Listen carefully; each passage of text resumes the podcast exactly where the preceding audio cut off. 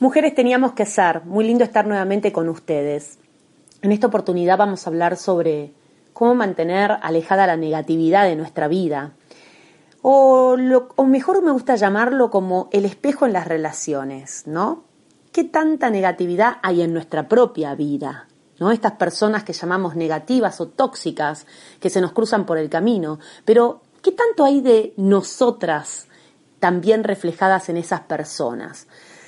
Ustedes saben que a mí me encanta el trabajo interno y es a lo que siempre termino refiriéndonos, hacer nuestro propio trabajo. Y en este caso sería encontrar nuestra sombra, lo que Jung llama la sombra, la sombra positiva o negativa.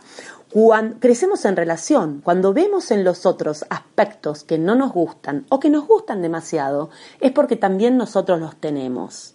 Entonces, lo primero que yo diría es, trabajemos nuestra sombra y reconozcamos esa cosa que no nos gusta del otro que nosotros también tenemos e integrémoslo. A ver, vamos con unos ejemplos para ver si lo podemos entender más.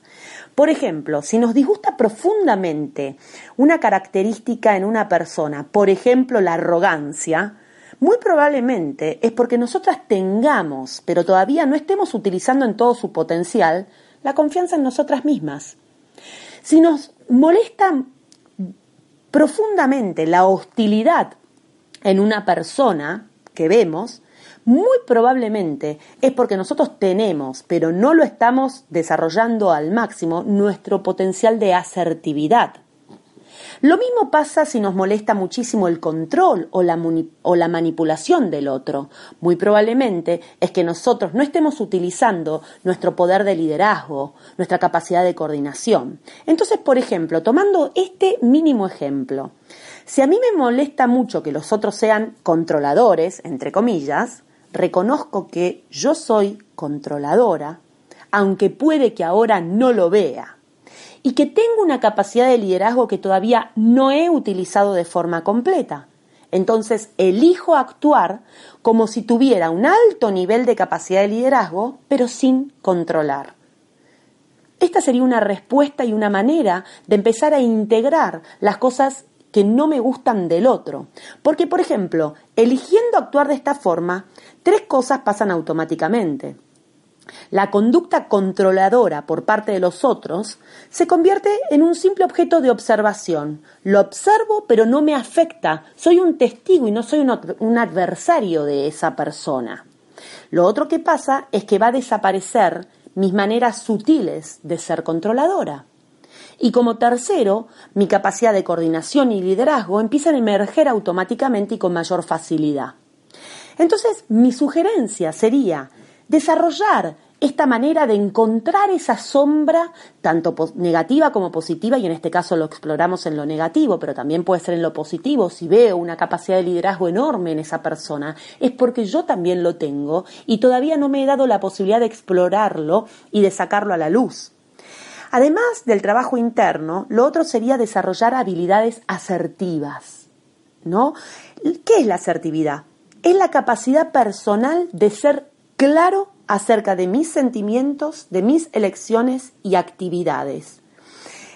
Es pedir lo que quiero y es asumir la responsabilidad de mis sentimientos y de la conducta que tomo.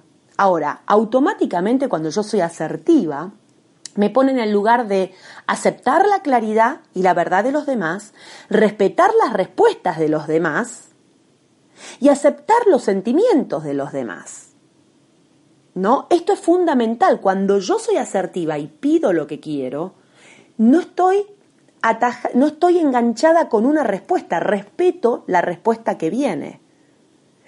Acá el logro de la asertividad requiere que aceptemos y que integremos tres asuntos que son cruciales y que no son parte de esta columna, que tienen que ver con el miedo, la rabia, la culpa, todas esas emociones que hemos trabajado y podemos seguir trabajando más en, en, otras intervenciones. Pero digo, el trabajo interno siempre tiene que estar primero, porque una vez que hemos integrado y, y sanado estas emociones, nos resulta natural mantener límites sanos en todas nuestras relaciones. Si quieren ahondar sobre esto, hay un libro que me encanta, que se los recomiendo, que de David Richo, Cómo llegar a ser un adulto. Y para la próxima columna les prometo que vamos a hablar sobre más recursos para mantener buenas y fructíferas relaciones. ¿Quieren un adelanto? Comunicación compasiva.